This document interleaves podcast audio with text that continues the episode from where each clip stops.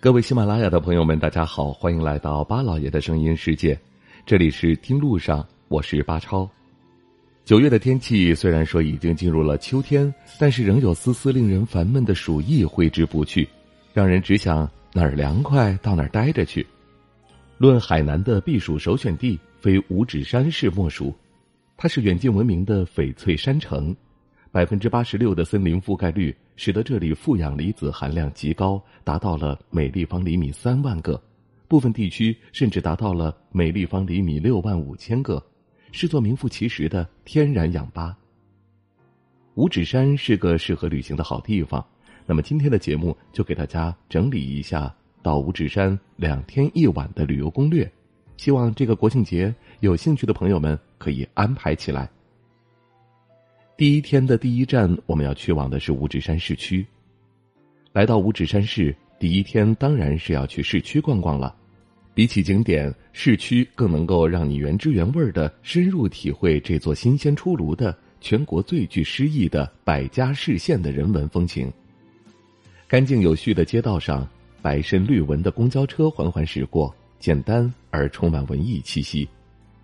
三月三广场上，家长正带着孩子们玩耍，这些祖国未来的花朵们，笑容就像广场上的红柱一般明艳。到路边的一家早餐店坐下。随便点上一碗粉或一份面，满满当当的肉，嫩绿的葱花点缀着素白的粉，光是看着就让人心生欢喜。这是一座很解压的城市，融入这里，像五指山的市民一样休闲的过个周末，悠悠然的逛一逛，吃早茶，到点吃饭，睡午觉，喝下午茶，轻轻松松的散去一身的疲惫。第一天的第二站，建议大家去往五指山水满河热带雨林风景区。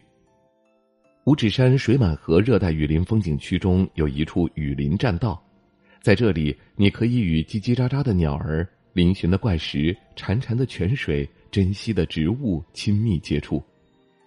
如果天气晴朗，在观山平台上可以轻松看到五指山的全貌；如果天气不佳，再等一等，或许。它就出来了呢。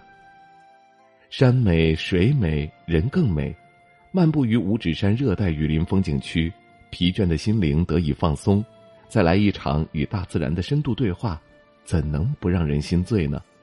第一天就推荐大家居住在水满园酒店。第二天的第一站，建议大家去往五指山红峡谷文化旅游区。红峡谷目前已开放的项目很多。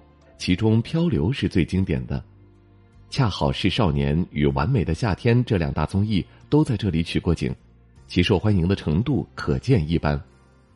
从滑道上俯冲而下，溪水荡起白色的水花，伴随着阵阵尖叫，这是红峡谷一年四季都在发生的场景。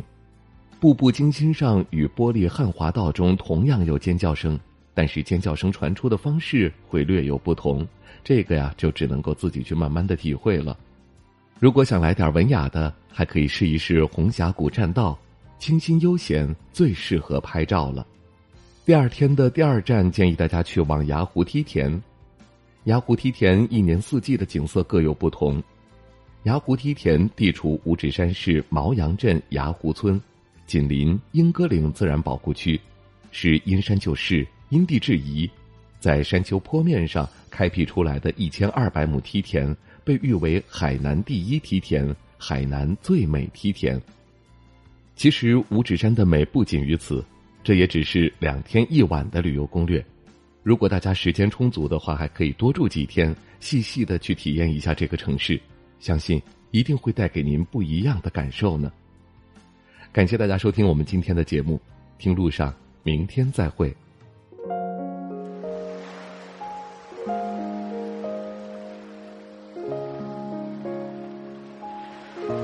人之所以爱旅行，不是为抵达目的地，而是为享受旅途中的种种乐趣。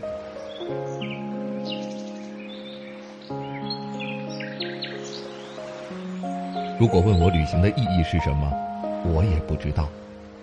假如你还没有出发，不如和我一起听路上。